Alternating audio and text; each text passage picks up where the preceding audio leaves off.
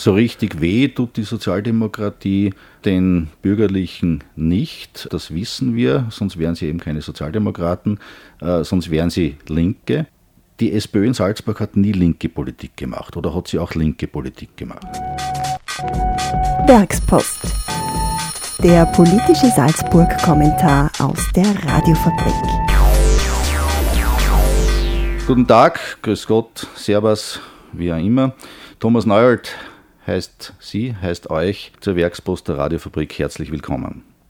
Wir wollen heute ein bisschen über die Bürgermeisterwahlen in der Stadt Salzburg kommenden März, also in rund einem halben Jahr, reden.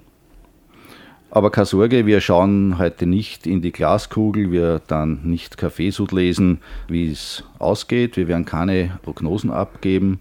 Uh, unser Thema ist ein bisschen hintergründiger, die politische Verfasstheit der Landeshauptstadt historisch gesehen.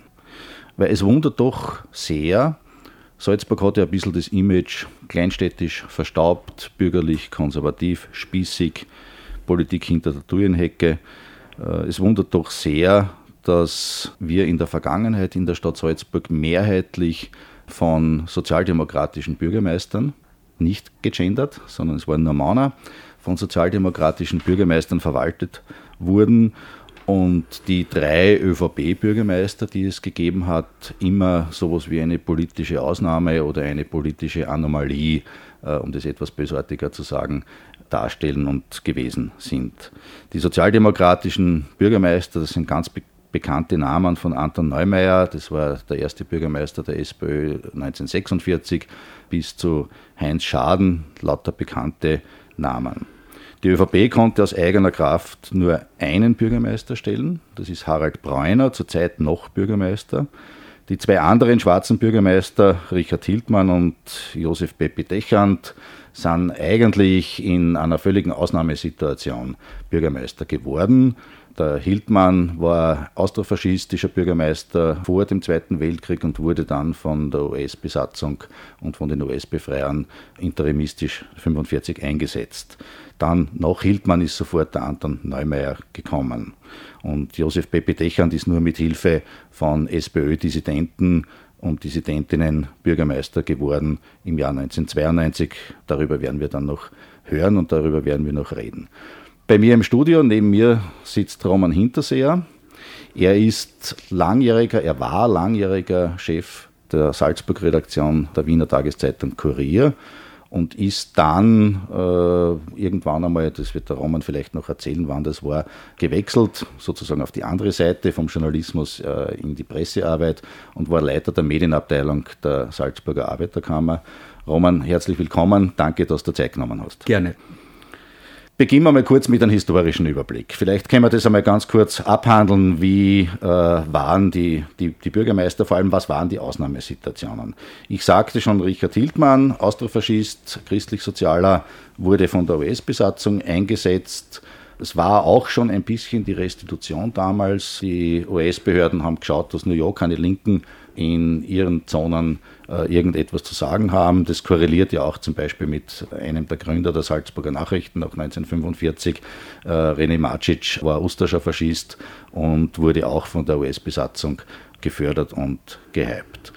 Dann waren die Wahlen, dann waren viele sozialdemokratische Bürgermeister und dann war 1992 die verlorene Wahl der SPÖ, die Spaltung der SPÖ und Josef Peppi Dechand wurde Bürgermeister. Vielleicht kannst du einmal, Roman, du warst damals Kurierredakteur, vielleicht kannst du ein bisschen kurz für die jüngeren Hörer und Hörerinnen, die das nicht mehr so äh, am, am, Schirm und im Fokus haben, vielleicht kannst du mal kurz erzählen, wie war das damals? Ja, also ich hätte ganz gerne was zum Richard Hildmann gesagt, weil der ist für mich so ein Zeichen dafür, wie die Zweite Republik funktioniert hat und letztendlich auch wir heute noch diese Auswüchse und Ausflüsse äh, mittragen müssen.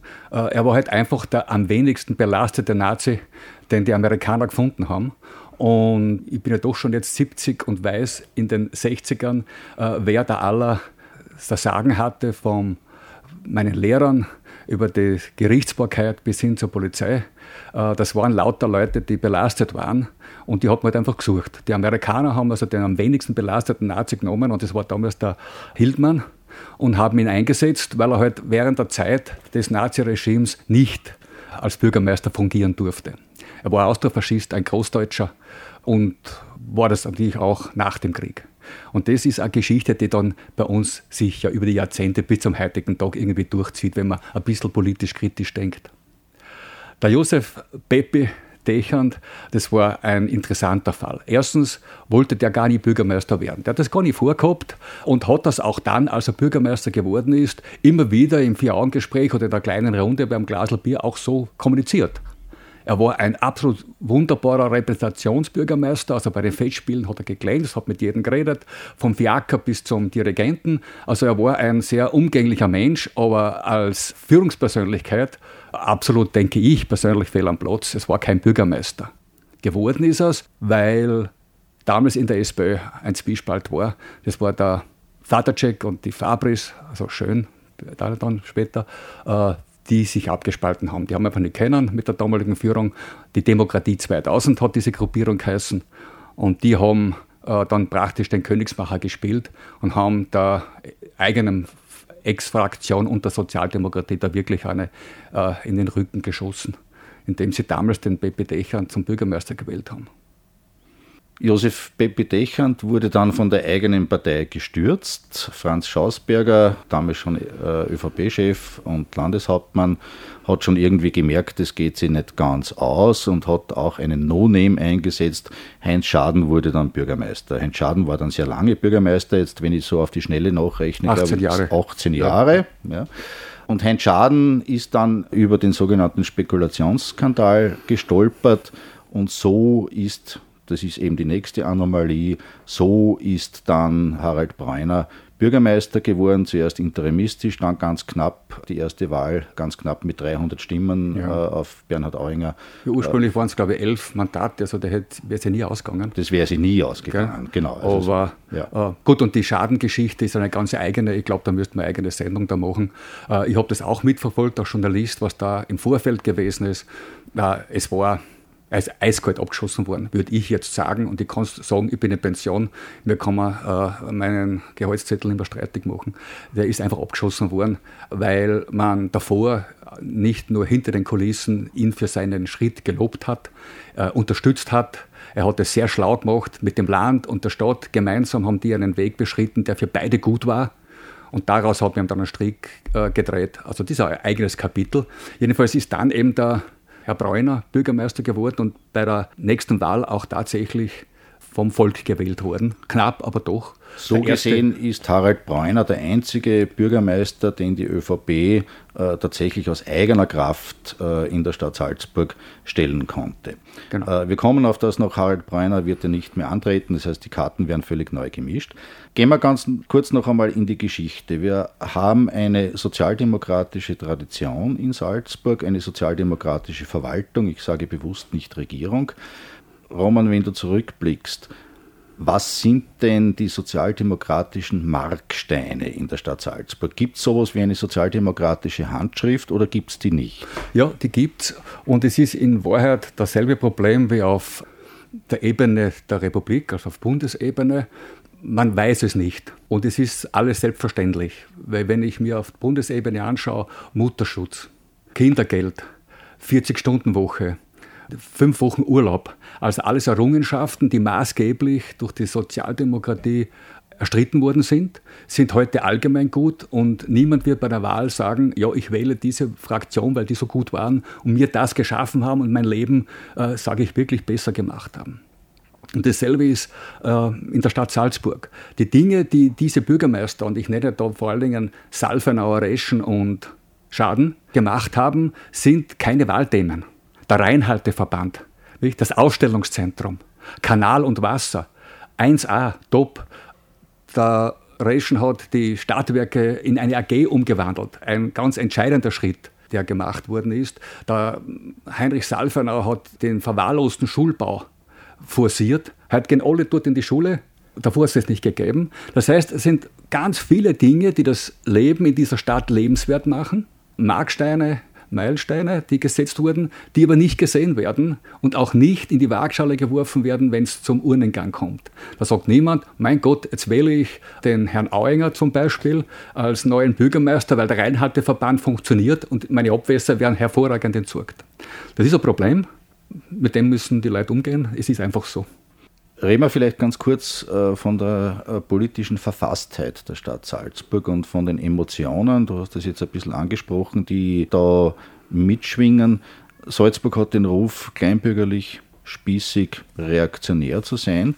Ist die Stadt wirklich so spießig und reaktionär? Bei den Landtagswahlen im April dieses Jahres, im April 2023, hat die Kommunistische Partei 22, fast 22 Prozent errungen. Ist Salzburg wirklich so ein spießiges, reaktionäres Pflaster oder ist Salzburg linker, als wir eigentlich alle glauben? Also es gibt da ein Gerücht, das sich ewig hält, dass die Salzburger Stadt rot ist als Gegengewicht zum stockschwarzen Land Salzburg. Dass der Wähler also sagt, wenn alles schwarz ist im Land, dann wählen wir rot. Das ist ein Gerücht, aber es hält sich sehr stark. Was ich glaube, ist schon, dass in der Stadt Salzburg viele Menschen durch Gegebenheiten einen Blick über den Tellerrand machen können seien es die Festspiele, sei es eine gewisse Art von Tourismus, der nicht nur ballermannmäßig am Skizirkus orientiert ist, durch Institutionen wie die Universität, wie das Mozarteum, ich nenne auch ganz bewusst das Rockhaus.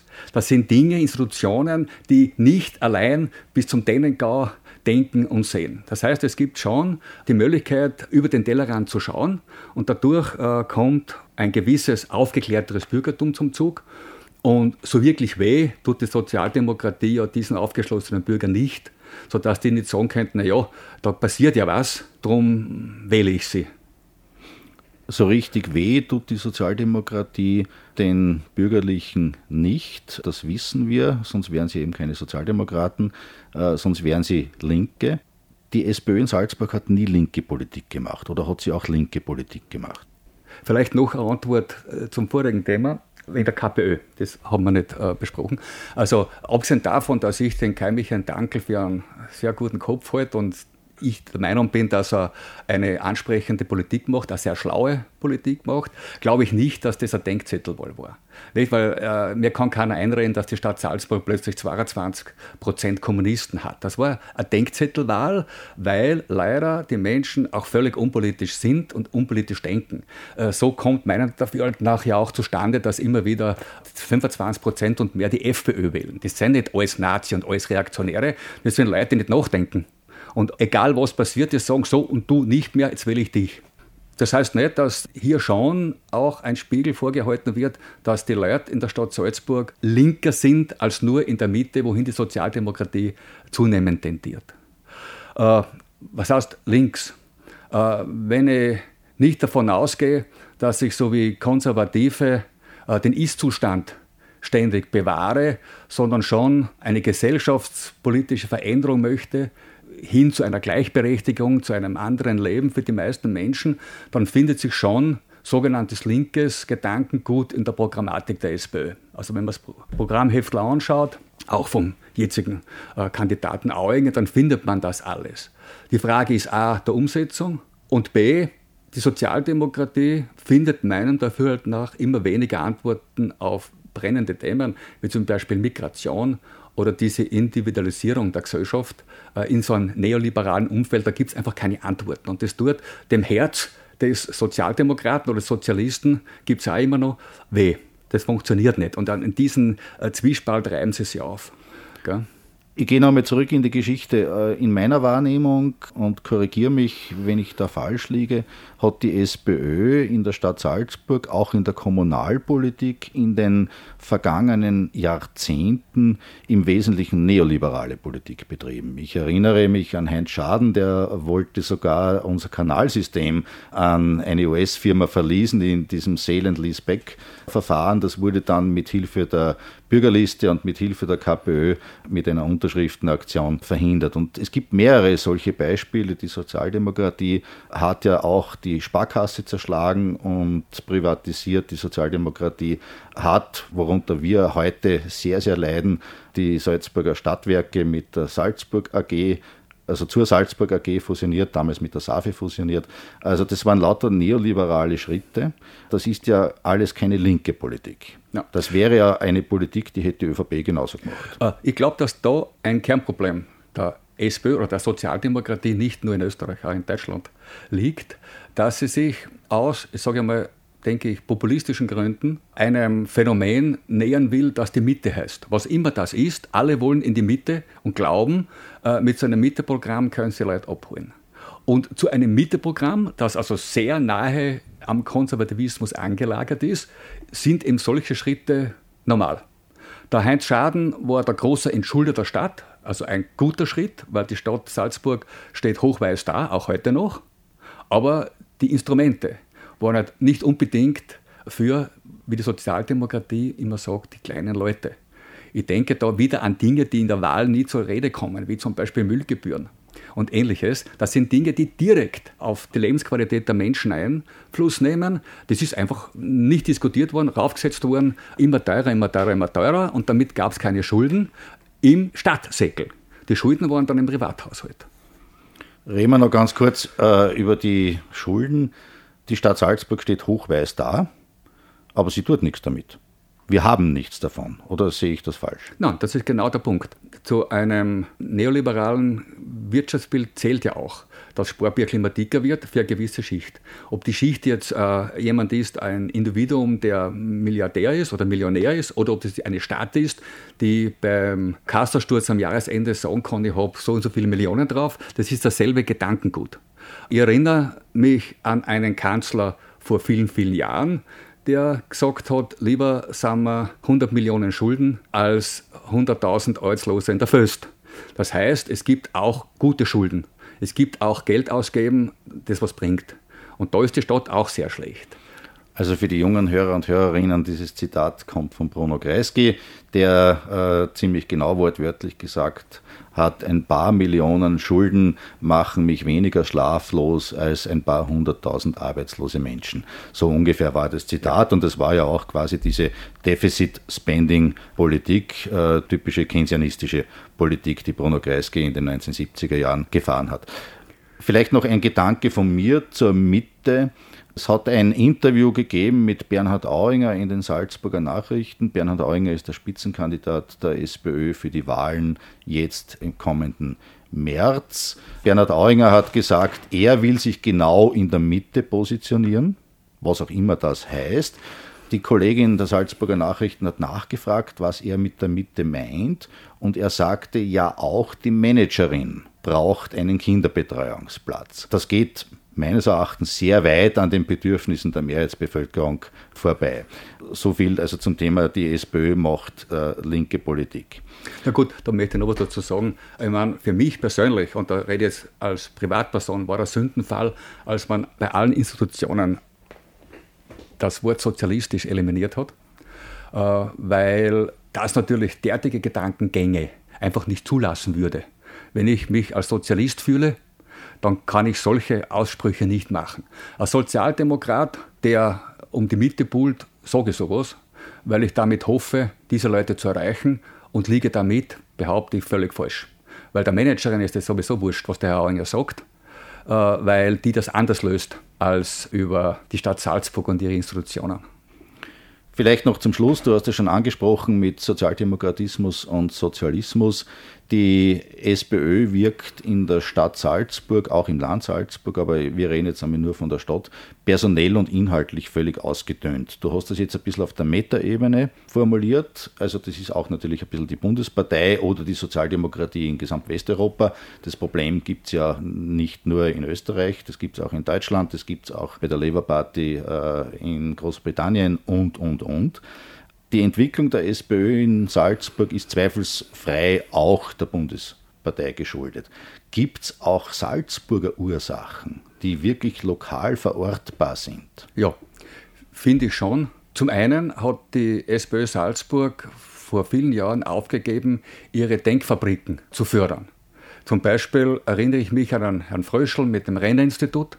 Das war ein geistiger Widerpart, an dem konnte man sich in der Partei reiben. Der hat immer Input gegeben, der neuesten Strömungen, Analysen, Seminare. Es war auch eine Gruppe, die Leute ausgebildet hat für die SPÖ. Man hat das Tagblatt geschlossen. Das war einer der größten Personalreserven der SPÖ. Ich weiß schon, dass es heute so ein Tagblatt in dieser Form nicht mehr geben könnte. Aber die Struktur, dann wäre es halt heute ein SPÖ-Blog oder ähnliches. Man hat da die Medienhoheit aufgegeben. Und wenn ich mich erinnere und zurückschaue, ich kenne da mindestens zehn Leute, die dort hoch ausgebildet worden sind, von wirklich guten Leuten, die dann in der Partei entweder als Pressesprecher oder ähnliche Rollen, sogar bis zum Landtagsabgeordneten, solche Rollen übernommen haben. Also diese beiden Produktionsstätten, wenn man so will, wurden einfach aufgegeben. Das war ein Riesenfehler. Und dann hat es eine Sache gegeben, es hat ein Dreigestirn gegeben, ewig lang in Salzburg, am Land den Herrn Ottmar Raus, in der Stadt den Heinz Schaden und den AK-Chef Sigi Bichler. Und diese drei haben, übrigens hochpolitische Menschen, auch gute Strategen, haben die Partei geleitet. Und zwar sehr autokrat mit egomanischen Zügen. Egomanisch insofern, als einige Kronprinzen einfach nie aufgekommen sind. Die sind für mich Legion, die Namen, die plötzlich verschwunden sind und vorher aufgebaut wurden. Und einer dieser Kronprinzen hat sich ja selbst hinausgeschossen, elendiglich. Also es gab unter diesen drei Leuten eine starke, gut organisierte SPÖ, sogar auch mit einer Landeshauptfrau. Aber als die weg waren, zurückgetreten sind, war ein Riesenvakuum, wie das so oft ist. Wenn der König stirbt, gibt es ihm keinen Kronprinzen. Und vor dieser Situation sich die SPÖ jetzt. Und man hat es jetzt gesehen bei der Suche nach dem Landeschef. Man muss nicht jedes Gerücht glauben, aber äh, sage ich mal, wenn die Hälfte stimmt, dann haben sechs abgesagt, bevor es der jetzige geworden ist. Das heißt, es gibt einfach nur mehr ein paar Leute, die alles machen müssen und daher auch nicht mehr Rollen übernehmen können im politischen Bereich. Also die Situation finde ich personell dramatisch. Inhaltlich weniger, weil wenn ich mir auch das Programm von Kandidaten Auinger anschaue, da findet sich auf dem Papier alles das, was ich mir von einer Sozialdemokratie erwarte, in allen Bereichen, von der Kult, Kultur, Sport, Verkehr, ist alles drinnen. Ein Programm muss nicht unbedingt umgesetzt werden. Vielleicht zum Schluss, wie es für einen guten Gastgeber gehört, überlasse ich dann das Schlusswort dem Roman. Vielleicht noch eine Frage. Nimmt man das Ergebnis der Landtagswahl im April als Maßstab, dann hätte die KPÖ als stärkste Partei, die SPÖ und die Bürgerliste. Die Bürgerliste ist nur bedingt als linke Partei zu bezeichnen, aber damals einmal in dieses Lager hinüber, dann hätten die miteinander ein bisschen über 50 Prozent. Gibt es deiner Einschätzung nach sowas äh, wie eine Chance für die Stadt Salzburg oder die Möglichkeit, um das neutral zu formulieren, gibt es die Möglichkeit, dass es so etwas wie Rot-Rot-Grün in der Stadt Salzburg gibt? Ja, jetzt muss ich aufpassen, was Wunsch ist und was äh, Realität ist. Ich glaube schon, dass es das geben wird. Ich gehe also eigentlich davon aus. Ich glaube nur, dass sich bei den zwei äh, beim linken und beim sozialdemokratischen Lager etwas vermischen wird. Also es wird der Dankel nicht mehr die 22 kriegen und der Auinger nicht bei 16 herumdümpeln. Aber in etwa werden sie sich, äh, sich ausgleichen. Das heißt, es geht sich mathematisch aus. Und dann gibt es halt die Frage, gibt es eine Stichwahl möglicherweise zwischen Dankel und Auinger? Das ist die Frage, wer es dann wird. Oder also, gibt es eine Stichwahl zwischen Greibig und Dankel? Nein, davon gehe ich persönlich nicht aus. Jetzt waren wir also wieder bei den Prognosen. Äh, ich habe mein Versprechen etwas gebrochen. Ich danke den Hörern und Hörerinnen bleibt dabei, bleibt der Radiofabrik, bleibt der Werkspost verbunden. Und dir, lieber Roman, danke fürs Kommen. Alles Gute und wir treffen uns hier an diesem Ort nach dem März 2024 wieder, werden die alte Sendung anhören und das noch einmal Revue passieren lassen, wie sich die Stadt Salzburg weiterentwickelt. Werkspost. Der politische Salzburg-Kommentar aus der Radiofabrik. Die Meinung der JournalistInnen unseres Vertrauens zu unbequemen Themen. Als Newsletter und Podcast. Auf der Radiofabrik zu hören, jeden zweiten Donnerstag um 18.30 Uhr. Abos und Infos auf werkspost.radiofabrik.at.